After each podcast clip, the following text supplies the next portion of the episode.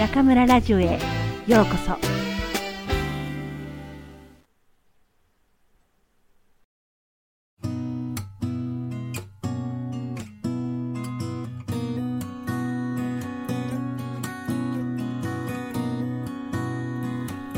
おはようの紅葉。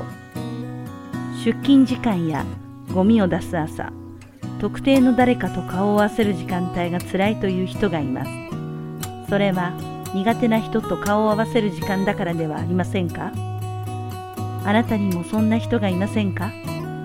例えば駅の改札で顔を合わせて会社までのわずか数分を一緒に歩くのが気まずい相手お昼時や買い物に出かける時微妙に時間をずらしたくなる相手。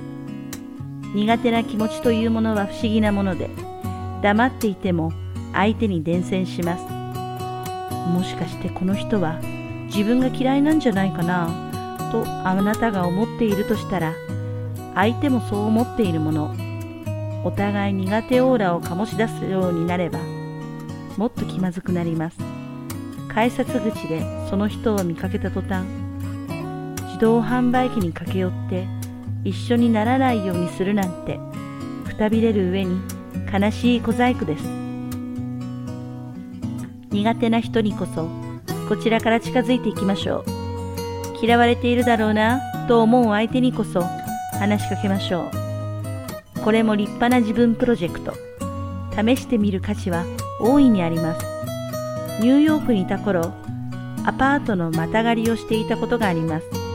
家主の女の子はボーイフレンドの家に泊まることが多く僕に自分の部屋を貸せばお小遣い稼ぎになる。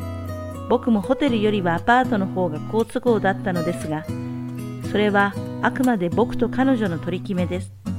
本当は禁じられていたし僕は外国人。入り口にいる管理人は僕が出入りするたびぎろりと睨みつけていました。住んでもいないお前がなぜ朝晩ここにいるのかと不審に思っていたのでしょう。僕が友達の家に泊まりに来ているからと話しても信じてくれません。やがて顔を背けてこそこそするようになりしまいにはアパートの出入りがストレスとなってしまったのです。いくら些細なことでも毎日のことですから影響は大きくなります。悪くすれば小さな苦手意識が誤解を呼びトラブルを引き起こすかもしれません。僕は意を決しました。相手が自然に変わるなんてありえないのだから。自分から歩み寄り心を開こうと。そこであるとても暑い日スーパーでコーラを買って帰りました。そしてアパートの入り口にいる管理人に微笑みかけこう言ったのです。こんにちは。今日は特別暑いからあなたにコーラを買ってきたよ。すると彼はとても喜び何度もお礼を言いました。それから毎朝気持ちよくおはようと言い交わせるようになったんです。彼の心に届いたのはコーラではなく歩み寄ろうという僕の気持ちだと思います。その意味で挨拶とは魔法の杖。それだけで人との関係が画期的に変わります。もっとも管理人とはにこやかに挨拶できる仲になりましたが、友達になったわけではありません。誰とでも親友になるというのは無理な話で当然でしょう。それでも僕の世界は大きく変わりました。挨拶だけで、たとえ最低ラインでも気持ちよい人間関係をキープできる。考えればすごいことだと思うのです。おはよう一つで人とのモヤモヤだって消え失せます。とことん話すのは無理な相手でも自分からおはようと言ってみましょう。相手ばかりか自分まで気分が変わり朝が素敵になるはずです。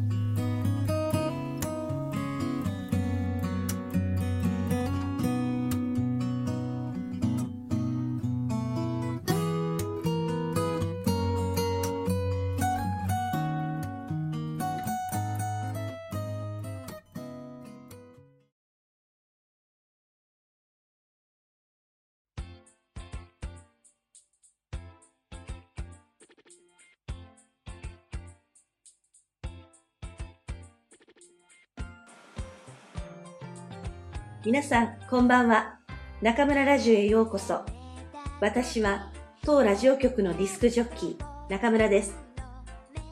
今日の朗読のテーマは、おはようの紅葉でしたね。私にとっておはようは、教師の自分に切り替わる大切なスイッチです。私は大学校内に住んでいるんですが、やっぱり朝はまだまだ頭がぼーっとしていて、シャキッとしていません。時には、その日の授業の導入部分がまとまらなくて、考えながら歩いていたりもします。そんな時、すれ違う学生から、先生おはようと声をかけられると、なんだかエネルギーが湧いてきて、今日も頑張るかという気になるのです。おはよう。たった4文字が重い気分を爽やかにしてくれる。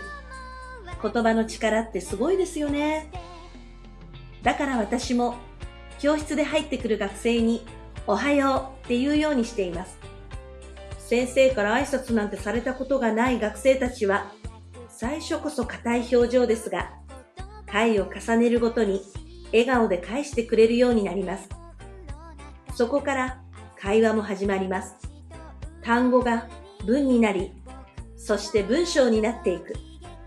学生の日本語の世界がどんどん広がっていきます。おはようの紅葉、効果バッチリです。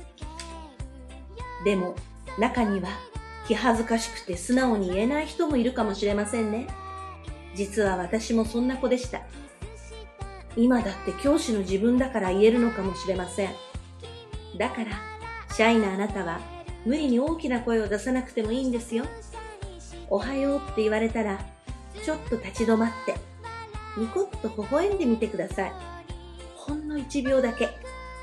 視線を合わせるのがちょっぴり苦手なあなたは、軽く会釈をしてみましょう。会釈というのは、軽く頭を下げて礼をすることです。何事もできることを一つ一つ積み重ねていきましょう。きっといつか、おはようって元気に言えると思いますよ。さあ、明日の朝が気持ちよく迎えられますように。では皆さん、また次回、ここでお会いしましょう。おやすみなさい。